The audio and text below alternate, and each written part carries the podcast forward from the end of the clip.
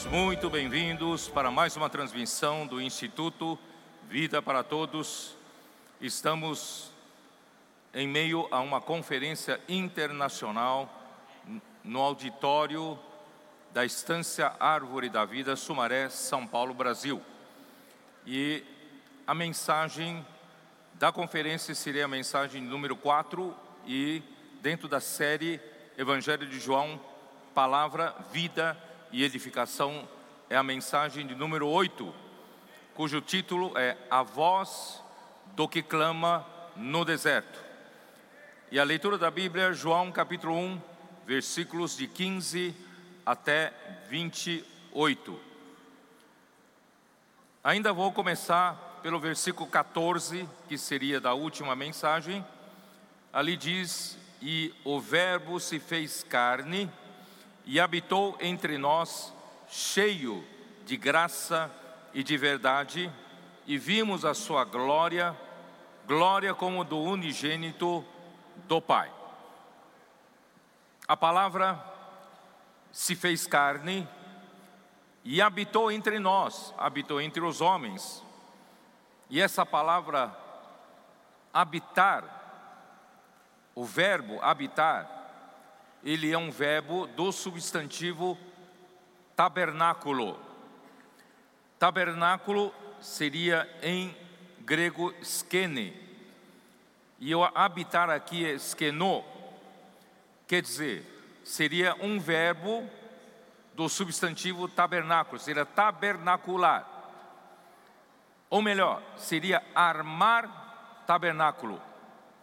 Então aqui revela que o plano de Deus de fazer Cristo como a palavra se tornar carne, se tornar um homem, para, é para suprir vida ao homem e a palavra geraria vida e a vida resultaria em uma edificação. Agora vocês entendem porque nós colocamos como tema geral Evangelho de João é palavra, vida e edificação. Tudo começa pela palavra é a palavra, principalmente a palavra em circulação, a palavra em movimento produz vida. E a vida, pela palavra em movimentação dentro do corpo de Cristo, produz a edificação, que é o tabernáculo de Deus com os homens. Isso está em Apocalipse 21, versículo 3. Dê uma olhada na sua Bíblia, Apocalipse, versículo 21. Eu vou ler esse versículo 1 que diz assim: Vi novo céu e nova terra, pois o primeiro céu e a primeira terra passaram, e o mar já não existe. Vi também a cidade santa, a nova Jerusalém que descia do céu, da parte de Deus, ataviada como noiva, adornada para o seu esposo. Então ouvi grande voz vinda do trono dizendo: Eis o tabernáculo de Deus com os homens. Deus habitará com eles, e eles serão povos de Deus, e Deus mesmo estará com eles. Existe uma tradução, uma versão Jerusalém que diz a última frase: e ele, Deus com eles, um nome composto, e ele, Deus com eles, será o seu Deus. Nosso Deus, depois desse trabalhar da palavra, da vida, resultando numa habitação, num tabernáculo, irmãos, nosso Deus não será mais o mesmo. Deus será Deus com os homens. Deus com eles será o seu Deus. Não é maravilhoso? Isso está em Efésios capítulo 2. Nós desfrutamos muito de Efésios, Efésios capítulo 2, versículo 22.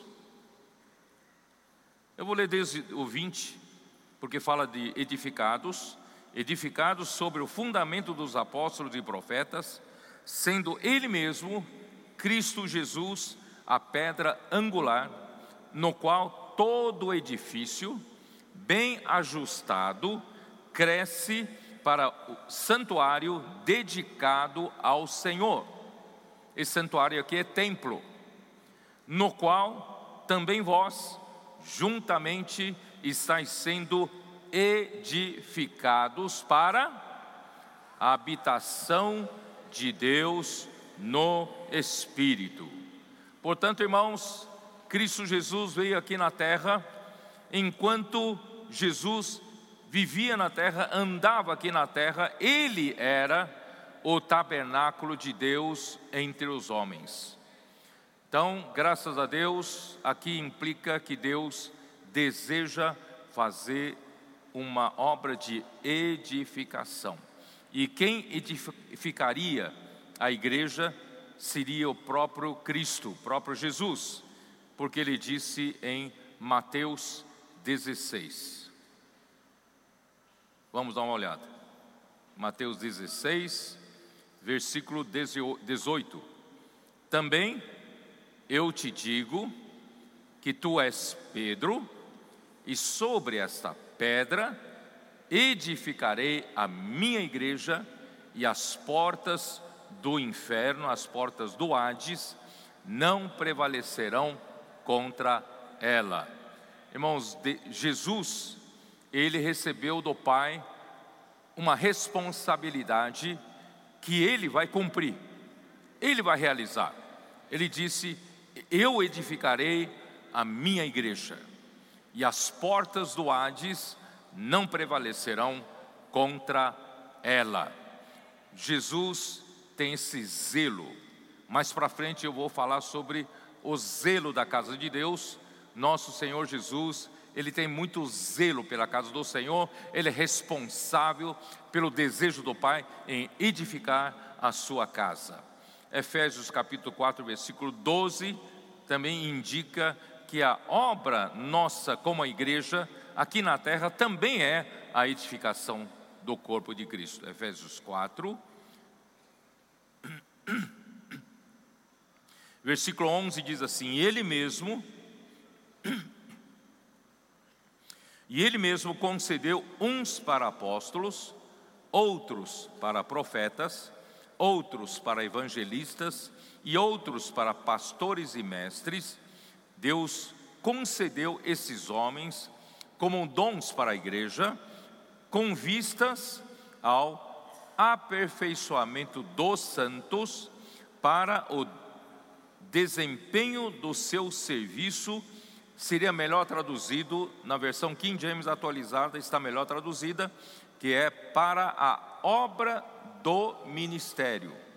Então, uh, com vistas ao aperfeiçoamento dos santos para a obra do ministério, para a edificação do corpo de Cristo. Portanto, queridos irmãos, a responsabilidade de Cristo é edificar sua igreja, e hoje, essa mesma obra, a igreja está engajada, porque a igreja é o corpo de Cristo. Quando Cristo manda fazer, a igreja coopera como membros do seu corpo. Por isso, a obra do nosso ministério qual é? Qual é a obra do seu ministério? Pode falar de boca cheia. É a edificação do corpo de Cristo, porque Deus deseja esse lugar de habitação no Espírito. Vamos dar esse lugar de habitação para Deus. Por isso, irmãos, Efésios, eu não sei como, como expressar, irmãos, o meu, a minha apreciação pelo livro de Efésios. Depois que nós desfrutamos desse livro, cada vez mais eu aprecio esse livro. Irmãos, esse livro não só fala da vontade de Deus, que é produzir a sua igreja e no fim a sua edificação, e ainda por fim fala da luta pelo reino. Irmãos, ele mostra como vai fazer isso. Como Deus vai fazer isso? Isso está totalmente relacionado com o versículo 14 de João 1 que nós falamos, né? E o Verbo se fez carne e armou o tabernáculo entre nós, cheio de graça e de verdade. Que é a graça? O livro de Efésios nos explica. Que é a graça? A graça é próprio Cristo, próprio Deus em Cristo, sendo desfrutado por nós gratuitamente, com todas as suas riquezas, com a vida divina e a natureza de Deus, com todos os atributos divinos e também com a humanidade de Jesus com viver humano elevado de Jesus. Está tudo à nossa disposição como a bênção espiritual nos lugares celestiais. Tá certo ou não? Que diz Isaías 55 ali, tem uma boa definição sobre a graça. Que é a graça? Isaías 55, dá uma olhada. Versículo 1. Ah, todos vós, os que têm de sede, vinde às águas, e vós, os que não têm de dinheiro, quem não tem dinheiro aqui?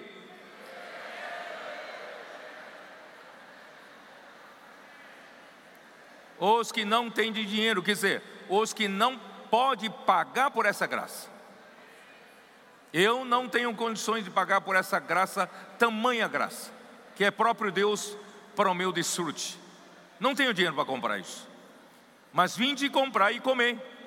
Sim, vinde e comprai. Sem dinheiro e sem preço, vinho e leite. Por que gastais o dinheiro naquilo que não é pão e o vosso suor naquilo que não satisfaz? Ouvi-me atentamente, comei o que é bom, e vos deleitareis com finos manjares. Inclinai os ouvidos e vinde a mim ouvir, e a vossa alma viverá, porque convosco farei uma aliança perpétua que consiste nas fiéis misericórdias prometidas a Davi, irmãos, por causa das misericórdias, irmãos, é que nós estamos recebendo gratuitamente essa graça. Aí qual é, o nosso, qual é essa graça? Volta para Efésios capítulo 1. Logo no versículo 3, nos, nos define muito bem que é essa graça. A palavra se fez carne e habitou entre nós, cheia de graça e de verdade. Jesus trouxe a graça de Deus para nós. Por isso, versículo 3 de Efésios 1 fala: Bendito o Deus e Pai de nosso Senhor Jesus Cristo, que tem nos abençoado com toda sorte de bênção espiritual nas regiões celestiais em Cristo. Irmão, isso é graça. Aqui fala toda sorte, toda, não é uma parte. Deus não dá espírito por medida, Ele não dá parcialmente, Ele fala toda sorte de bênção espiritual nas regiões celestiais em Cristo. Aí, aí você vai entender a minha, minha apreciação, o meu entusiasmo por esse livro. Nesse mesmo livro, irmão, no versículo 9 e 10, nos esclarece o que Deus quer, afinal de contas, em nos dar essa graça, em nos suprir com o rio da graça, que é toda sorte de bênção espiritual nas regiões celestiais em Cristo, que Ele quer produzir o quê? Versículo 9 e 10. Qual é o mistério da vontade de Deus? O que Deus quer? Versículo 9: Desvendando-nos o mistério da Sua vontade, segundo o seu beneplácito que propusera em Cristo. O que, que ele propôs?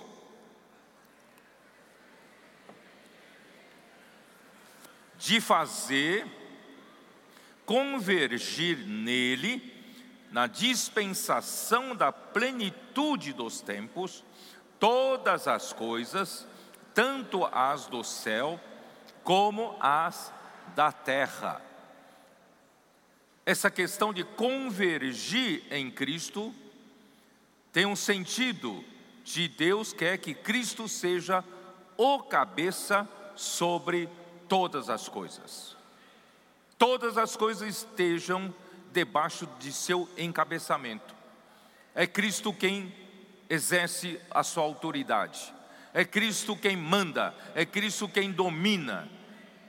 Irmãos, esta é a vontade de Deus. Por isso eu disse nas mensagens anteriores, ele estabeleceu o tempo a partir da criação. Em Gênesis 1, versículo 1, começou a criação, começou a contagem do tempo, porque Deus, Ele não mora no tempo, Ele habita na eternidade. Mas Ele criou né, a sua criação, colocou no tempo, e o tempo existe em suas várias etapas, o tempo existe em suas várias dispensações. E quando terminar essa dispensação da plenitude dos tempos, todo, todas as coisas estarão encabeçadas por Cristo. E nós somos responsáveis por fazer esse trabalho. Por que nós somos responsáveis? Porque isso está no versículo 22, ainda Efésios 1. E pôs todas as coisas debaixo dos pés de Cristo, e para ser o cabeça sobre todas as coisas, que está descrito em versículo 10, para ser o cabeça sobre todas as coisas, Deus o deu à igreja. Deus deu Cristo à igreja. Para quê? Para que a igreja coopere com Deus para realizar esse desejo da vontade de Deus que é fazer Cristo ser o cabeça sobre todas as coisas, tanto as do céu como as da terra. Em outras palavras, quando a igreja permitir que Cristo seja o cabeça, de fato, não só de teoria, mas Cristo ser a realidade, né? de, de quem governa sobre a igreja, quem domina sobre a igreja, pronto, a igreja será a plataforma que Cristo usará para fazer com que Cristo seja o cabeça sobre todas as coisas. Aí a igreja, versículo 23, a qual é o seu corpo, irmãos, aí entra o corpo. Se não há o corpo, irmãos, não há vida. Se não há o corpo, não há possibilidade da palavra que é Cristo circular entre nós e produzir vida, e produzir a edificação, e produzir a realidade de Deus, do encabeçamento de Cristo sobre nós. Certo? Então, a qual é o, o seu corpo a plenitude daquele que a tudo enche em todas as coisas. Não sei se você entendeu esse versículo esse versículo é muito difícil de entender. É que quando a igreja estiver essa realidade de ter Cristo como o cabeça, irmãos, a igreja será plataforma de Cristo ser usada por Cristo para encher todas as demais coisas. Se Deus quer que Cristo seja o cabeça sobre todas as coisas, irmãos, não pode ter nenhum vácuo de poder. Não pode ter nenhum vazio onde Cristo não encha. Por isso, a igreja será a plenitude daquele que a tudo enche em todas as coisas. Olha que coisa maravilhosa. Você não dá razão para mim eu ficar entusiasmado com, com o livro de Efésios? Eu gosto demais do livro de Efésios, irmãos. Me mostra o plano de Deus, me mostra como cumprir, como Deus vai fazer. Aí chega no versículo, capítulo 2 de Efésios, desculpe, eu estou, em vez de falar de João, estou falando de Efésios, né? Estou tão entusiasmado com Efésios. Efésios 2, irmãos, mostra em que situação lamentável em que a gente se encontrava, não é isso? Mortos em nossos delitos e pecados. Nós estávamos, nós andávamos outrora segundo o curso desse mundo, segundo o príncipe da potestade do ar e do espírito que agora atua nos filhos da desobediência. Irmãos, o, o problema de encabeçamento de Cristo é, encontra justamente na desobediência. E tem um, tem um espírito que atua sobre todos os que são desobedientes. Ó Senhor Jesus, entre os quais também todos nós andamos outrora, estou, estou lendo capítulo 2, versículo, capítulo 2, versículo 3 entre os quais todos nós também andamos, todos nós andamos outrora, segundo as inclinações da nossa carne, fazendo a vontade da carne e dos pensamentos, e éramos por natureza filhos da ira, como também os demais. Irmãos, se nós permanecermos na desobediência, nós permanecemos no meio dos filhos da ira. Mas Deus, sendo rico em misericórdia, por causa do grande amor com que nos amou, estando nós mortos em nossos delitos, nos deu vida, juntamente com Cristo, pela graça sois salvos. E o Verbo se fez carne, tabernaculou entre nós, cheio de graça pela graça somos salvos. E não só isso, e juntamente com Cristo, nos ressuscitou e nos fez assentar nos lugares celestiais em Cristo Jesus. Irmãos, nosso lugar é lá no céu. Por isso, quando o Evangelho de João, os escritos de João nos convida, sobe para aqui. Irmão, na verdade, nosso lugar já está lá devemos viver sempre lá, sempre lá no céu, né? Ó Senhor Jesus. Aí, né, no, no, na segunda parte do capítulo 2 de Efésios, nos mostra como Deus vai conseguir criar um corpo. Por quê? Porque Ele tirou-nos né, do meio do mundo, de, da desobediência. Nós éramos né, totalmente escravizado debaixo dos dominadores desse mundo tenebroso, mas graças a Deus, pela graça nós somos salvos. Só que ele primeiramente salvou os judeus no dia do Pentecoste, não é isso? E depois na casa de Cornélio, ele salvou os gentios e hoje ele continua salvando tanto judeus como gentios. Irmãos, graças a Deus, Deus não quer fazer distinção entre judeu e grego, judeu, gentil, judeu e brasileiro. Deus quer fazer todos eles membros do mesmo corpo. Mas existe uma parede muito profunda, muito grande, de separação entre os judeus e os gentios, pelas ordenanças que se criaram. Mas graças a Deus, Cristo na cruz derrubou a parede da, da separação, a inimizade entre judeus e os gentios. E, versículo 15: aboliu na sua carne a lei dos mandamentos na forma de ordenanças, para que dos dois criassem em si mesmo um novo homem, fazendo a paz. Hoje nós temos paz, temos paz entre nós, entre os judeus e os gentios, e também paz entre nós. Cristo realizou né, essa reconciliação entre nós, e reconciliar-se ambos em um só corpo com Deus. Nós somos um corpo vivo com Deus. Nós não somos, irmãos, uma organização religiosa. Não somos uma organização humana. Nós somos um corpo com Deus. Um corpo vivo. Você já percebeu isso não? Nós não, não fazemos parte de nenhuma organização. Você não acha estranho? O que nos prende aqui juntos, hein? que nos prende juntos? O que que todas as igrejas, né? Todas as igrejas que estão aqui reunidos conosco, tal, junto conosco, nós somos, nós somos um, somos juntos, estamos seguindo o mesmo encargo, mesma visão. Né? O que nos une, afinal de contas? Não sei, talvez vocês não saibam, vocês são mais né, simples. Não sei se vocês sabem, irmão, não, não existe nenhum contrato entre nós e as igrejas. Não tem nenhuma, nenhuma obrigação jurídica. Você sabia disso não?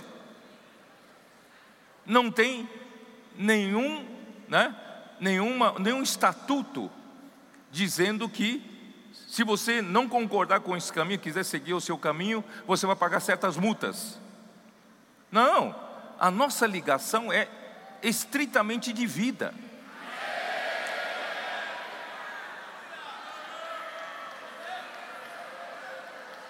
Por isso, irmão, não faz nenhum sentido se você não concordar com o que o Espírito está fazendo na igreja, né? Porque não tem nenhuma ligação jurídica entre nós.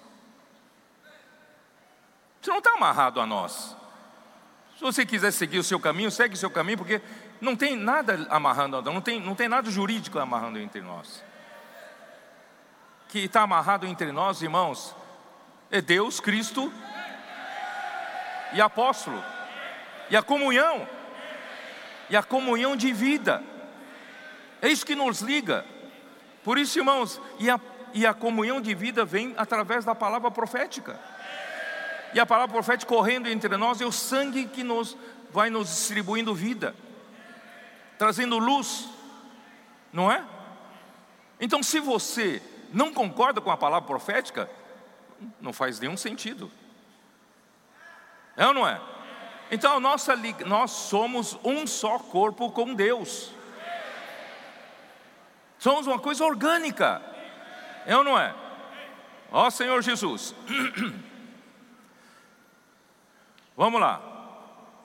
Versículo 19: Assim já não sois estrangeiros e peregrinos, mas concidadão dos santos e sois da família de Deus.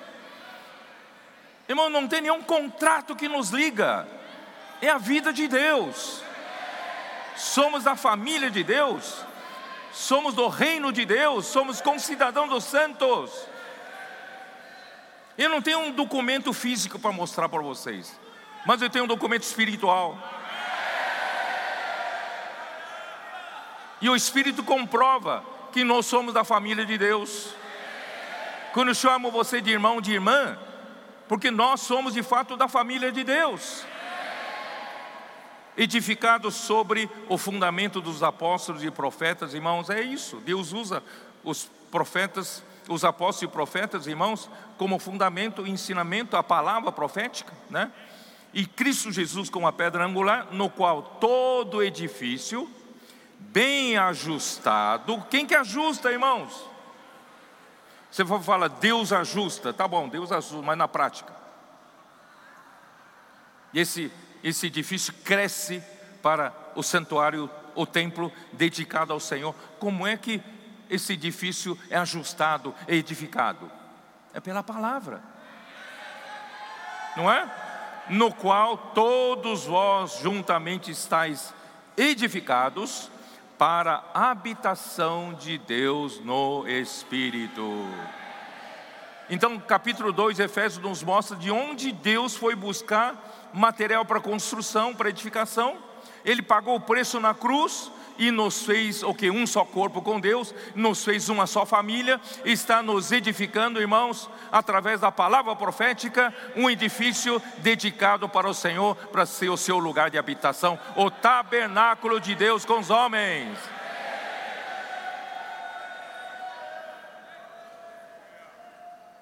Você me dá motivo de ficar entusiasmado? Aí chega no capítulo 3, o que, que ele fala? Nos dá um caminho prático. Como é que acontece isso? Como é que a igreja vai ser edificada? Como é que os membros vão se ajustando? Como é que os membros vão crescendo? Irmãos, precisa então do dispensador da graça. Precisa de um canal.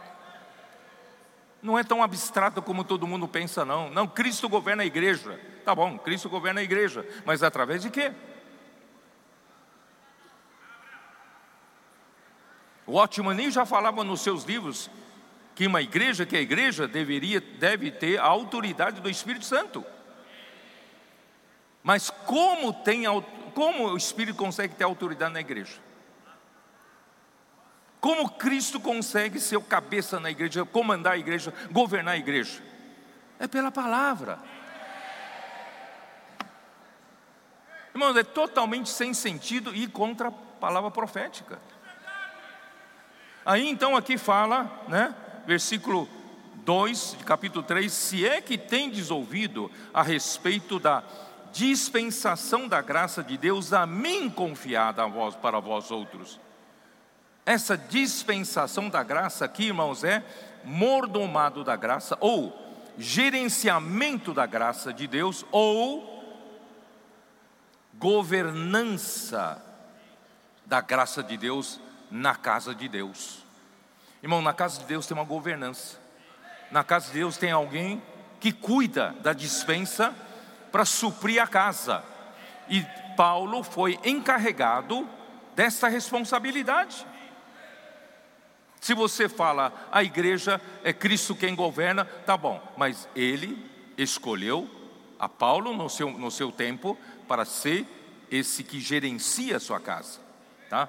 Aí, pois segundo uma revelação, me foi dado conhecer o mistério, conforme escrevi há pouco, resumidamente, pelo que quando ledes, podeis compreender o meu discernimento do mistério de Cristo. Então, irmãos, a palavra que Deus encarregou a Paulo dispensar para o corpo de Cristo, para a igreja, não vem de Paulo, veio de uma revelação de Deus para Paulo conhecer o mistério de Cristo. Se o mistério é de Cristo, só Cristo pode revelar. Estou certo ou não? Vamos supor que você tenha um mistério. Ninguém sabe, nem seu marido sabe. Você tem um ministério. Se você não o revelar, nem o seu marido vai saber. Então, o, o, o seu ministério só você pode revelar. Então, como Paulo falava o mistério de Cristo para, para a igreja? Se Cristo não o revelar. Por isso, irmãos, Paulo, se ele falava do mistério de Cristo, porque Cristo o revelou. Estou certo ou não? Então, Paulo foi escolhido para ser esse canal dispensador da graça. Então, o qual em outras gerações não foi dado a conhecer aos filhos dos homens, como agora foi revelado aos seus santos apóstolos e profetas no Espírito. Então, foi revelado. Portanto, irmãos, a palavra profética vem da revelação de Cristo para revelar o mistério de Cristo não é do homem, de homem. Por isso que Paulo fala para os Tessalonicenses, capítulo 2, versículo 13, não é isso? 1 Tessalonicenses, ele diz assim, né? Vocês acolheram a palavra de Deus, a, a minha palavra como palavra de Deus, como de fato é. E quando vocês acolheram pela fé, essa palavra passou a operar entre vocês eficazmente em quem creu. Irmãos, hoje acontece o mesmo entre nós. Quem tem dúvida, a palavra não opera. Quem tem dúvida, realmente ele tem toda a razão, essa, essa palavra não funciona mesmo. Mas quem crê, essa palavra funciona.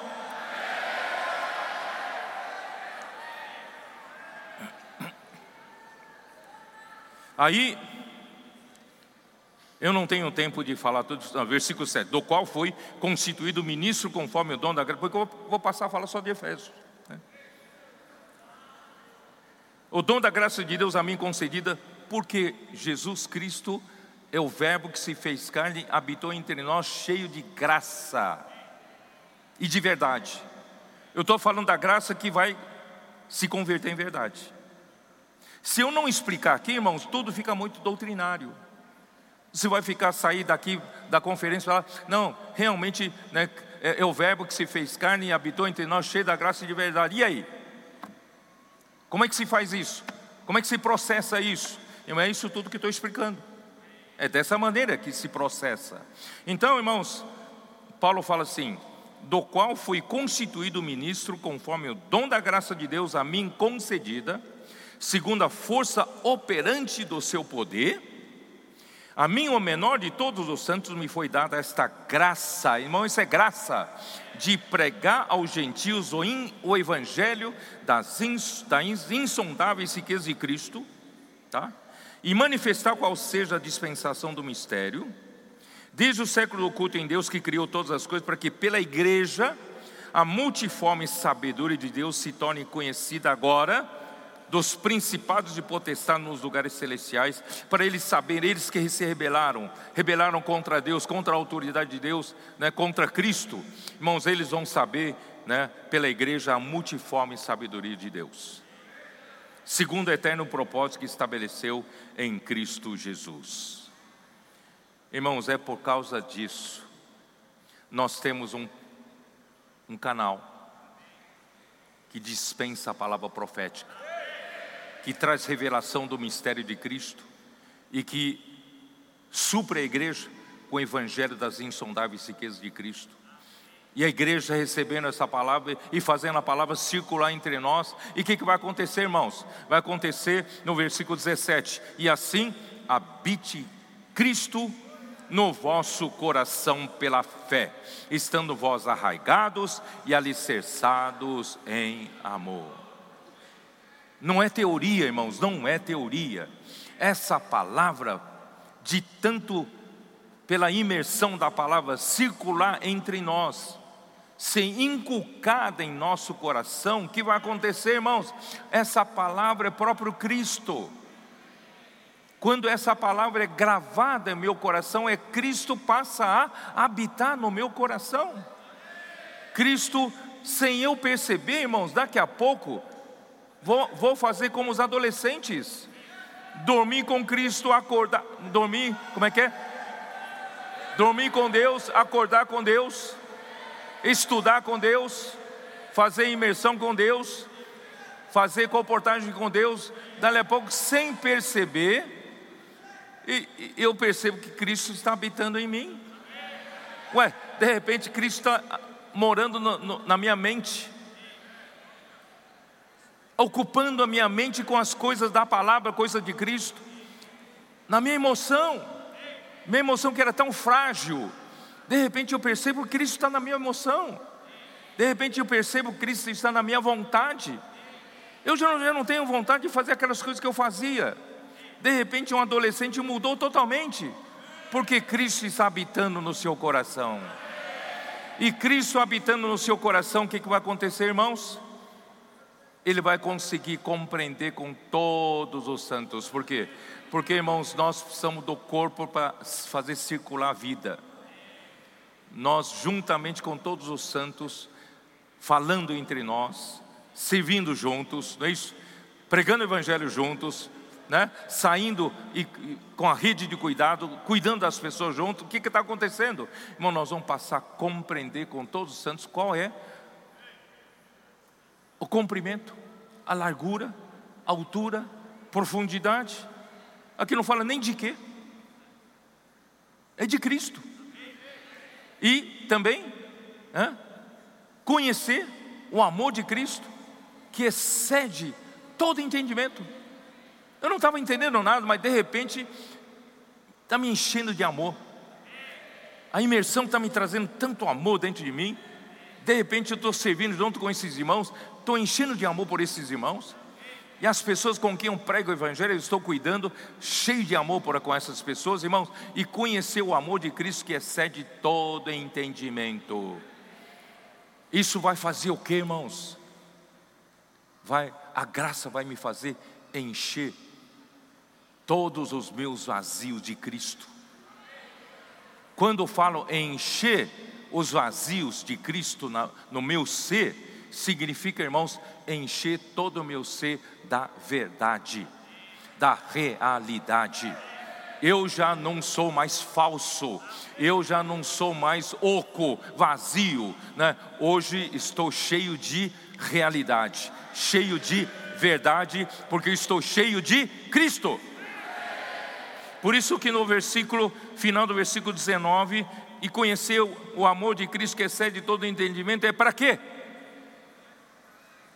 Para que sejais tomados, preenchidos, até toda a plenitude de Deus. O que, que é em, preenchidos até toda a plenitude de Deus, irmão? Toda a realidade de Deus está em mim. Por isso, irmãos, o Verbo se fez carne e habitou aqui na terra, armou o tabernáculo entre nós, cheio de graça, que é isso tudo fluindo em, até nós e produzindo o que?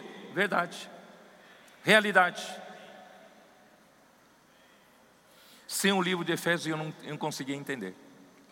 Eu saberia muito em doutrina, mas não saberia como praticar. É o versículo, capítulo 4 fala do quê? Mas estou afim de falar de Efésios mesmo, né?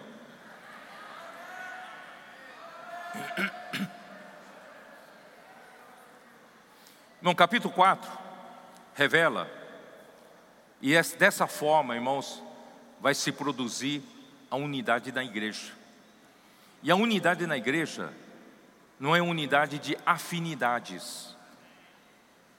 Há grupo de pessoas que tem uma certa afinidade se juntam aí. Irmão, isso não é igreja. Né? A unidade da igreja, irmãos, é a unidade do Espírito. Quando a gente deixa, não sei se vocês sabem, né? Jesus falou em João 6,63, a, a carne, porque Jesus tinha falado, a minha carne é verdadeira comida e meu sangue é verdadeira bebida, vocês se lembram? Quem comer da minha carne e beber do meu sangue terá vida, não é? Aí em 63, aí os, até os próprios discípulos ficaram escandalizados, muitos se afastaram.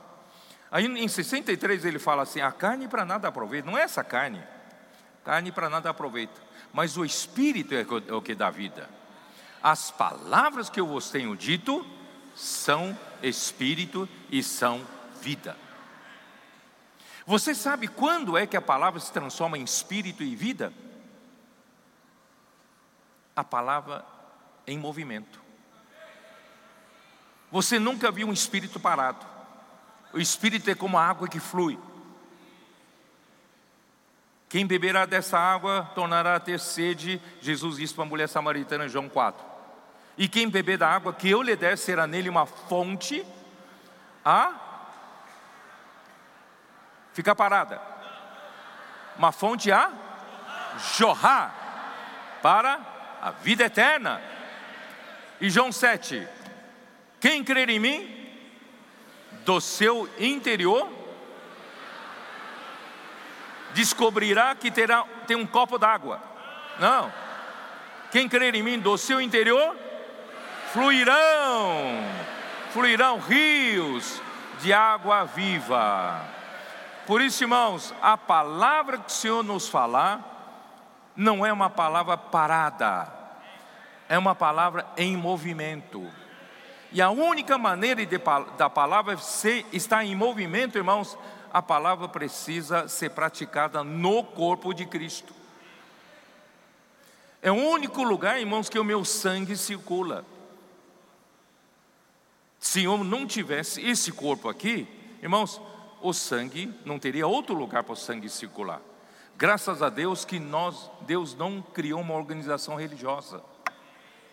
Senão o sangue não circularia mas Deus nos criou como um corpo de Cristo. O sangue circula. Então, como circula o sangue, irmãos? É, é o Espírito. A palavra circulando, irmãos, é o Espírito circulando. E o Espírito circulando, irmão, dá vida para todos os corpos, todos os membros do corpo. É assim que vem a nossa unidade. A nossa unidade não vem porque eu, eu gosto de você, você gosta de mim, não. A unidade não vem porque eu, eu convido sempre você para comer pizza junto, não. Nossa unidade vem pelo fluir da palavra, pelo fluir do Espírito. A nossa unidade é a unidade do Espírito. Essa é a comunhão com o apóstolo e a comunhão com Deus Pai e o seu Filho Jesus Cristo, que em 1 João, João falou, certo? Ó oh, Senhor Jesus, por isso, irmãos, capítulo 4 começa a falar dessa unidade, porque Deus precisa edificar sua igreja. E para Deus edificar sua igreja, irmãos, infelizmente, a partir do século II, a igreja não entendeu. Começou a formar um grupo de clero e um grupo de leigos. E o clero é que cuidam das coisas de Deus, e o leigo vive no mundo, não precisa se preocupar, apenas contribua com dinheiro que o clero cuida de tudo. Aí criou essa distorção, por isso, irmão, quase 19 séculos sem edificação da igreja. Mas hoje Deus está restaurando. As pessoas com quem nós, para quem nós pregamos o Evangelho, elas precisam em, vir para a igreja e saber que aqui, ele não vai ser leigo aqui, ele não vai ser um que apenas contribua com oferta esperar que o pastor faça tudo por ele. Não, porque ele agora tem que entender que ele é um membro vivo do corpo de Cristo, ele é responsável pela edificação da igreja. Nós não dependemos de um grupo de pessoas, os clérigos para edificação da igreja, não. Aqui fala as pessoas que, dotadas que Deus deu para a igreja é para aperfeiçoar os santos, para que todos os santos edifiquem a igreja como a obra do ministério. Tá certo ou não? Por isso, irmãos, mas para isso, irmão, nós precisamos que todos cheguemos, versículo 13, cheguemos à unidade da fé e do pleno conhecimento do Filho de Deus, à perfeita varonilidade, à medida da estatura do Filho de Deus, do, do, pleno conhecimento de Deus, a perfeita varonilidade, à medida da estatura da plenitude de Cristo, para quê?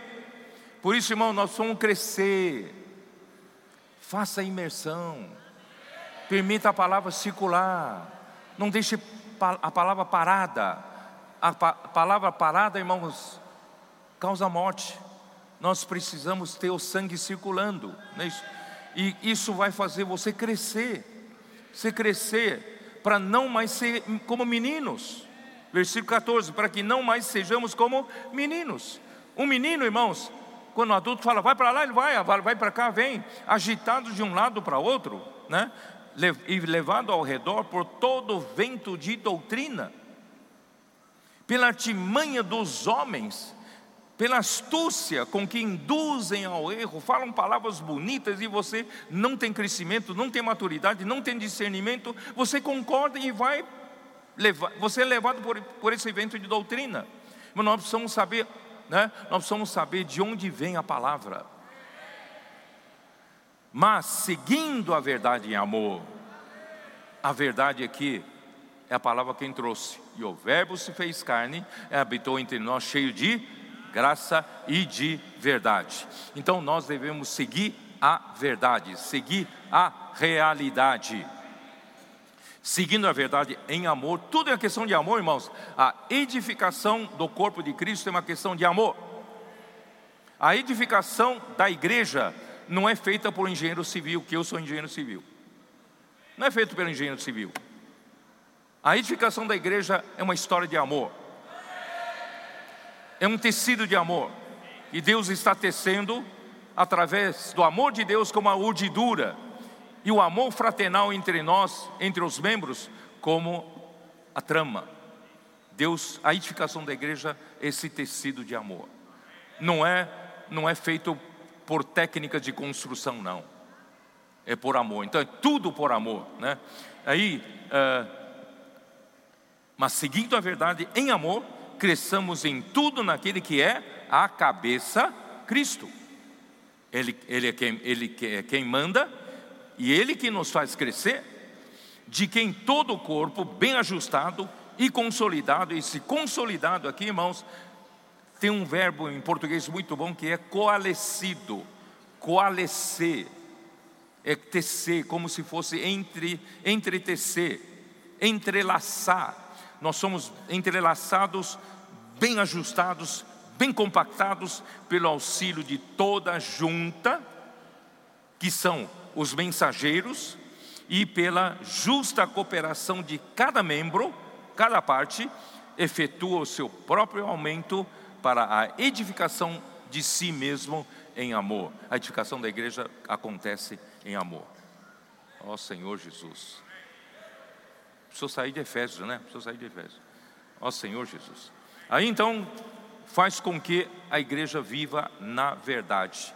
E essa verdade, irmãos, é uma, um viver do novo homem. Aí no versículo 24: E vos revistais do novo homem, criado segundo Deus, em justiça e santidade, procedentes da verdade. E nós vamos passar a viver a verdade. Aí o capítulo 5 nos ensina, irmãos, como seguir a verdade em amor. Como crescer na verdade que é a realidade. Como fazer isso? Como fazer isso?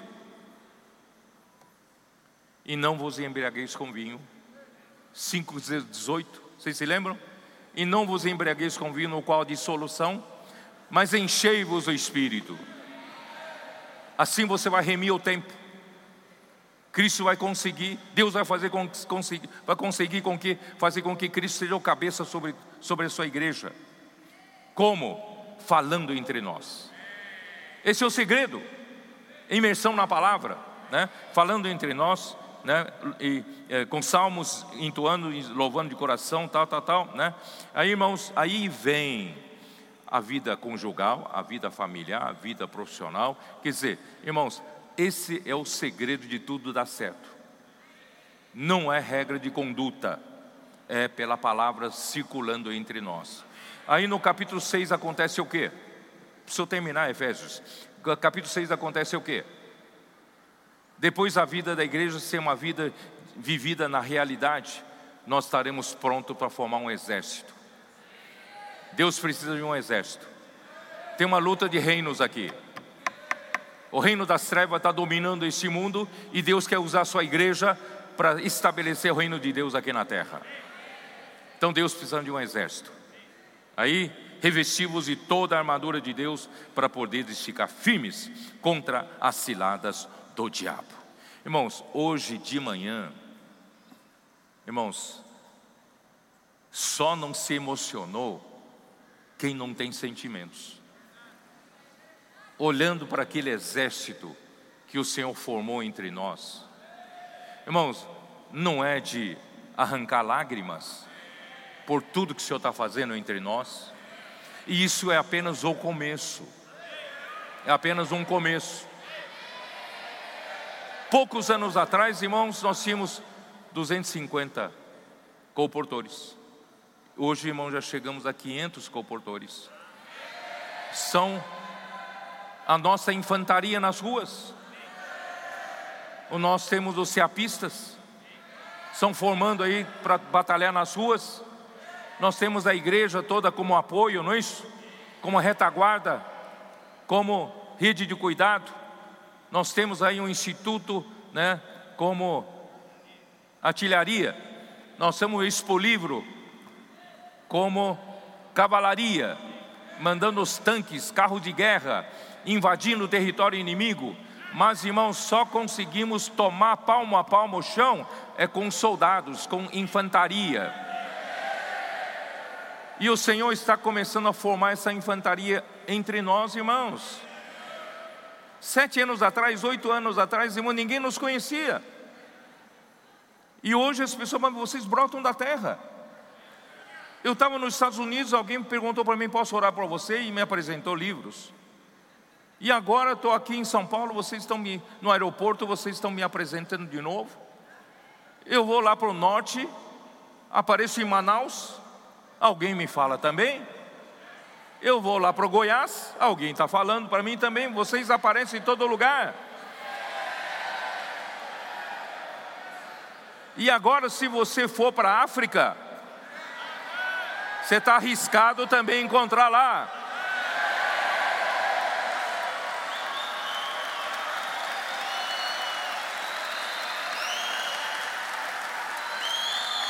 Se você for para Austrália, você vai encontrar, posso orar por você lá, livros que contêm Evangelho do Reino.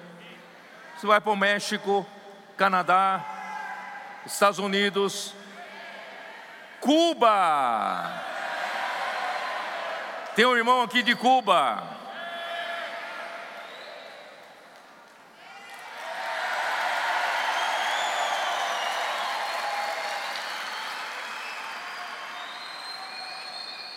Irmão de Congo, Camarões, Quênia, Uganda.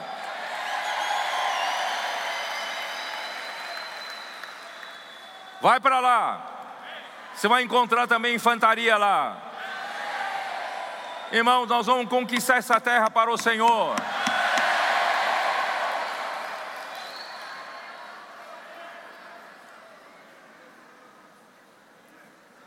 O que, que eu faço? O que, que eu faço? Me ajudem, o que, que eu faço agora?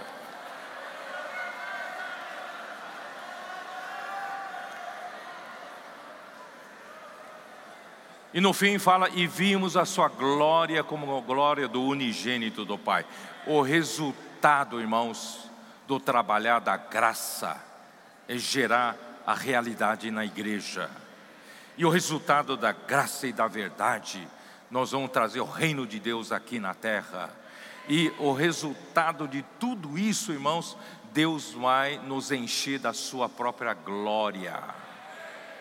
Essa glória do unigênito do Pai vai nos contagiar e vai nos tomar, porque João, juntamente com Pedro e Tiago, eles viram Jesus se transformar, transfigurar em Mateus capítulo 17, vocês se lembram? Jesus se transfigurou diante deles, eles viram Jesus da glória. E 2 Pedro 1, dá uma olhada, Jesus, 2 Pedro 1, onde fala a palavra profética, ali fala no versículo 16, hein? Vamos lá. 2 Pedro 1, né? 2 Pedro 1. Versículo 16 diz assim: Porque não vos demos a conhecer o poder e a vinda de nosso Senhor Jesus Cristo, seguindo fábulas engenhosamente inventadas, mas nós mesmos fomos testemunhas oculares da Sua majestade, pois Ele recebeu da parte de Deus Pai honra e glória, quando pela glória excelsa que lhe foi enviada a seguinte voz: Este é o meu filho amado em quem me comprazo. Ora, esta voz vinda do céu, nós a ouvimos quando estávamos com ele no Monte Santo. Eles confirmam, porque foram testemunhas oculares de Deus. Irmãos, essa é a glória que Jesus te, teve quando estava junto do Pai, em João capítulo 17, versículo 5. Dá uma olhada. João 17, versículo 5.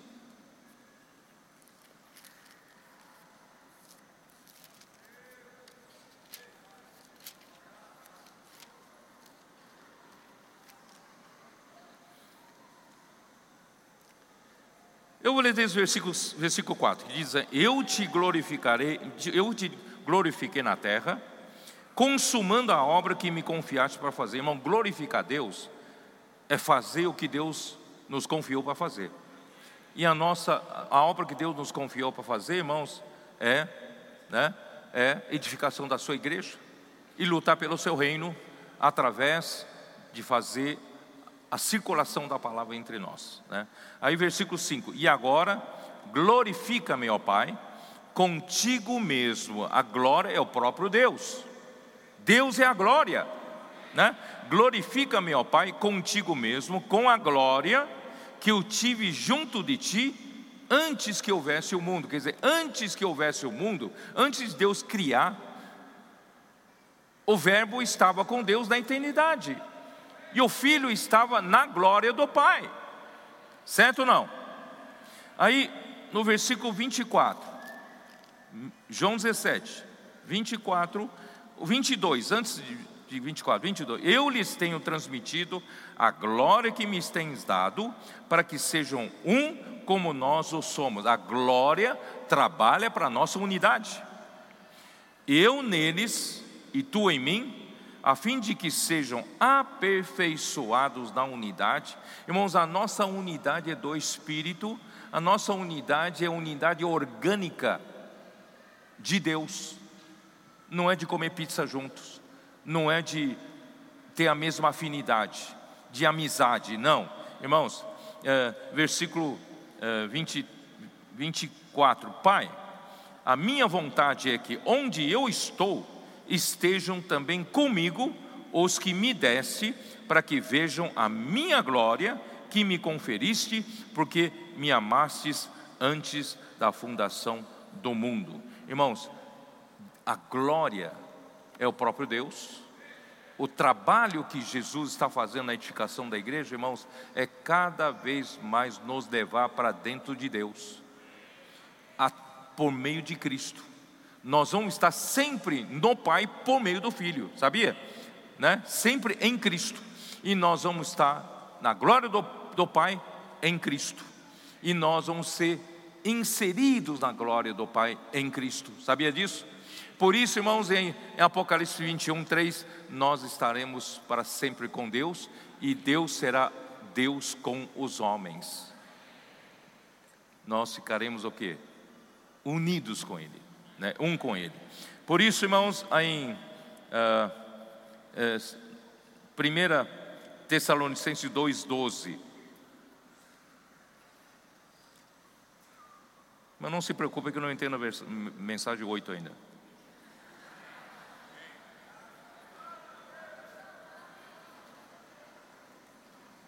1 Tessalonicenses 2,12, que diz: Exortamos, consolamos e admoestamos para vivermos por modo digno de Deus, que vos chama para o seu reino e glória. Deus nos chama para o seu reino e glória. Irmãos, o nosso destino é viver no reino de Deus e o nosso destino é viver na glória de Deus. 2 Tessalonicenses 2,14. Para, para o que também vos chamou mediante o nosso Evangelho, para alcançardes a glória de nosso Senhor Jesus Cristo. Hebreus 2. Hebreus 2, versículos 9 e 10.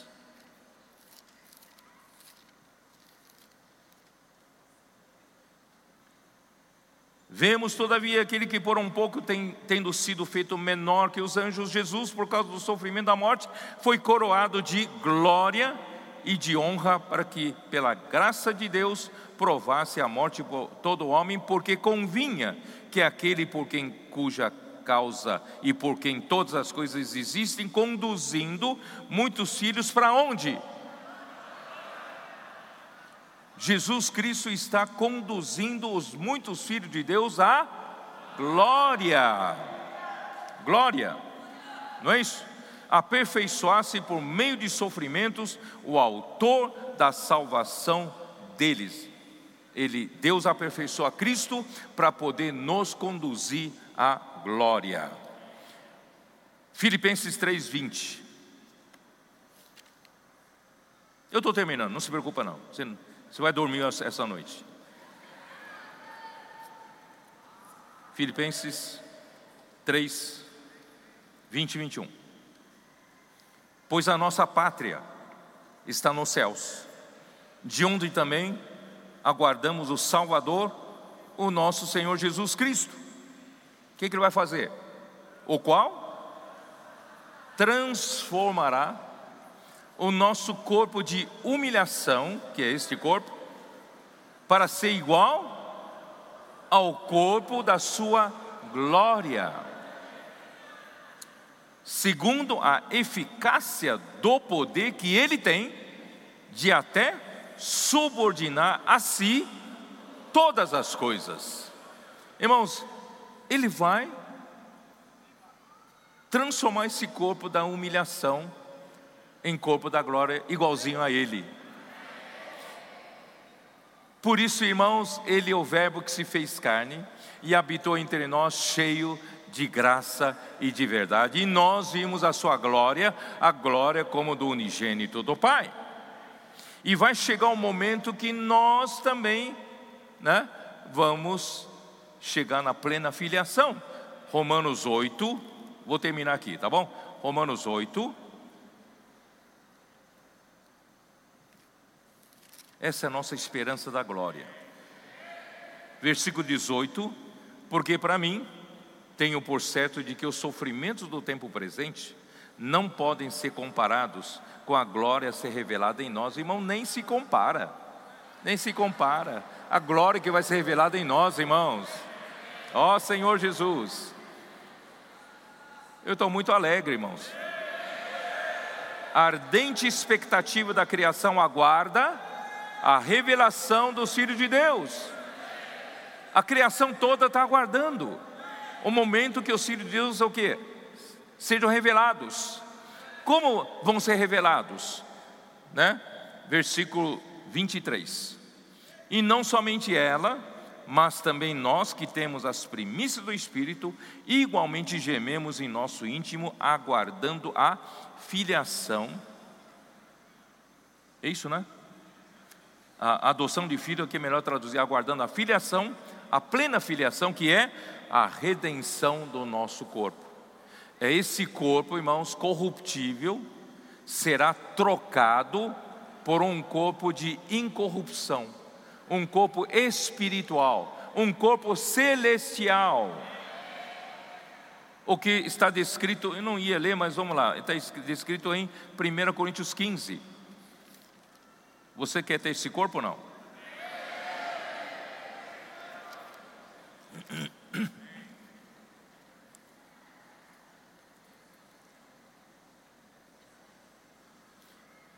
Versículo 39: Nem toda a carne é a mesma, porém uma é a carne dos homens, outra dos, dos animais, outra das aves e outra dos, dos peixes. Também há corpos.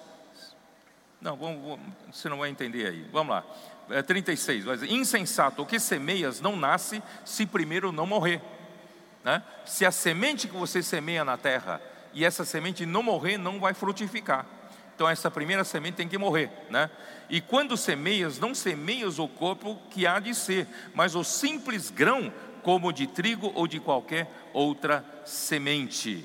Aí, versículo 40: também há corpos celestiais e corpos terrestres, e sem dúvida, uma é a glória dos celestiais, outra é a dos terrestres, uma é a glória do sol, outra a glória da lua e outra a das estrelas, porque até entre estrela e estrela há diferença de esplendor. Irmãos, há diferença de esplendor na ressurreição, sabia disso? Por isso, irmão, tudo que você semeia hoje, você vai plantar lá, você vai, vai ressuscitar lá.